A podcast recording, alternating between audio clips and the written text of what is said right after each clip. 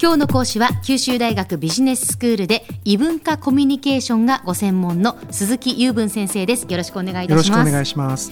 えー、先生には今日はイギリスの歴史というお話をしていただきます、はい、でノルマン大征服っていうのが、はい、そのイギリスにとってすごくその大きい出来事だという認識はあるんですけど、はい。はい、そのノルマン大征服の前と後とでどうどう違ったんですか、はい。えーとですね、ノルマン大征服の後は直後にできたノルマン朝という王朝がありまして、ええ、基本的にそこからあと王様の血筋は現代に至るまでずっと続いてるんですね、はい、えー、ですからこれを一回りとまとまりとみなすことができると、え、そしてその前の時代はそのノルマン人以前の侵略民族が次々にやってきた時代なんですね、まあ、ケルトから数えるとローマの時代アングロサクソンの時代そしてバイキングが入ってきた時代そういった時代がノルマン大征服の前の時代ということになりますね。はい、あの時代とか年号でいうとノルマン大征服というのは、えっ、と1066年でしたかね。1066年ですね。はい。でノルマン大征服以降の話を今日はしていただきます。はい、よろしくお願いします。はい、えっ、ー、とですね、その最初のまあ王朝と言ってもいいでしょうね今に続くその、えー、一連の王様の一族の中で一番最初の王朝であると。でこの後名前はいろいろ変わっていきますけども、はい、あのそれはですねある方の血筋が絶えちゃってなんていうのかな？家系図をたどって、はい、えーと、こっちの枝分かれの方に行ってという形であの名前が変わるだけで実際はまあ一番最初に来たウィリアム1世という王様の血がずっとつながっていることになるんですね。はいはい。でその最初の王朝であるノルマン朝っていうのはノルマン人が攻めてきたので、うん、えー、まあ、ノルマン朝というわけなんですけど、うん、この人たちは、えーと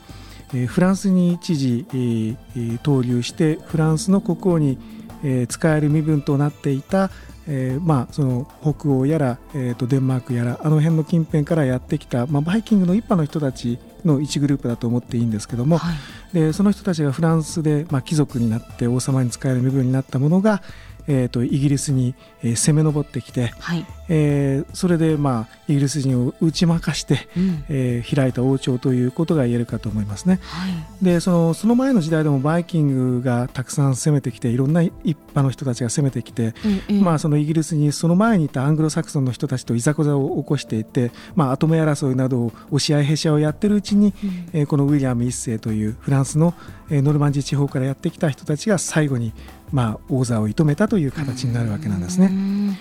で今日はそのノルマン朝がどういうふうにして、えー、支配の構造を作っていったかというお話になるわけです。はい、で一番大きいのは封建制というものなんですね。あのはいあのいろんなところで、えー、耳にする言葉なんですけれども、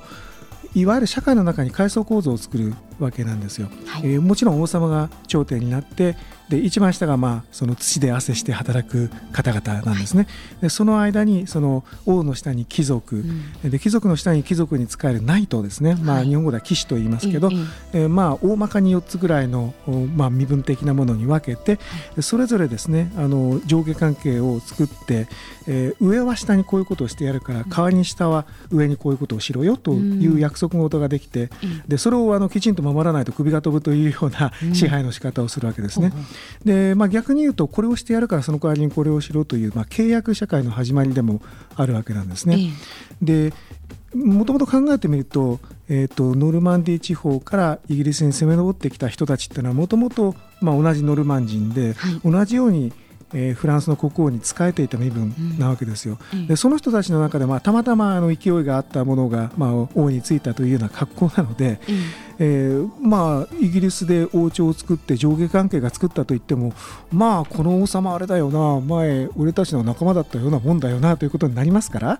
当然あの私たちの日本のその戦国大名のような、はい、ああいうそのものすごい上下関係っていうのとはちょっと違うわけなんですね。最初からそのこれをしてやるからその代わりにこうしろよなというようなその契約関係で始まっているようなものだと言えると思います。うん、それなものでイギリスのこの後の歴史でその王様様が何と言ったってもう絶対服従。あの家臣は全く文句も言いませんという形じゃなくて、はい、いろいろとその反乱が起きたり、うん、あるいはその議会なんていうのもイギリスが初めて作ったとも言えるんですよね。で議会っていうのはその王様がいろいろ応募を振るうからみんなで話し合いしてちょっとこれはだめだぜって突きつけようやというような動きが議会という形に結実しているわけなんですよ。でそういう動きを見せたということもやっぱり日本のそういったその戦国大名の時代とかとは随分違うことなんですね。でまあそういう形を始めてしまったのがまあ封建制と言えるかと思います。はい、でこれはあの荘園を作ってそこであの、えー、農業生産をしてで、まあ、貴族は、えー、と他の人に働かせて食べていくというような形になるわけですね。うん、そしてあの王様の方で、えー、何か戦争を起こすとその貴族はその戦争に参加しなきゃいけないというような形になるわけなんですね。でその封建制を敷く上でその身分制度契約関係をきちんとするのはもちろん大切なんですけれども、えー、日本でもやったことですけどその土地の台帳を作ったりするのがとても大切なんですね。はい、で今まではもしかしたら昔の時代はもしかしたらなあなあでやってたかもしれないことを台帳を作ってきちんと把握して、うん、税収もきちんと取るぞとそういうことをまあまあ近代的なそのなんて言うんだろう行政の在り方というものの始まりというようなところなんですよね。きちんとその台帳を作るということをしました。はい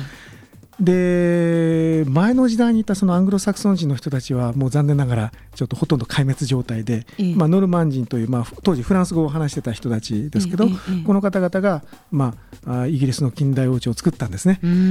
でところがこの時代っていうのはあのなかなかうまくいきませんでノルマン朝の王様はえーと、もちろんイギリスの君主なんだけれどもフランスに行くとそのフランスの王に使える身分でもあるわけなんですよ。そうですねで王様がですねあの自分の子供たちに領土を残すのにフランスとイギリスに分けてあの領土を分けちゃったもんで、はい、その後大変なことになりかかったんですね。でそれでまたノルマン朝が崩壊していくんですがそのあたりの話は次回かなと思っております。わかりました、はい、では今日のまとめを先生お願いいたします、はい、えーと、イギリスの近代王朝ですね。それの始まりがノルマン朝というものだということ。そして封建制を作って、えー、その支配をがっちりと固めようとしたんだということ。そして残念ながらその身内の争いでノルマン朝も内紛を起こして終わってしまうという運命にあったというようなことをまとめとして掲げておきたいと思います。はい。イギリスの歴史ノルマン朝について今日はお話しいただきました、えー、九州大学ビジネススクールで異文化コミュニケーションがご専門の鈴木雄文先生でした。どうもありがとうございました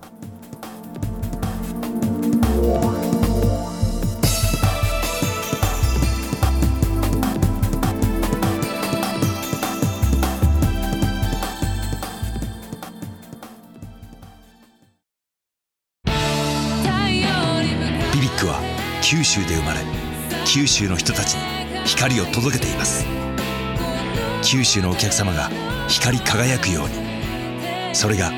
QTnet の変わらない思いです。キラキラつながる QTnet。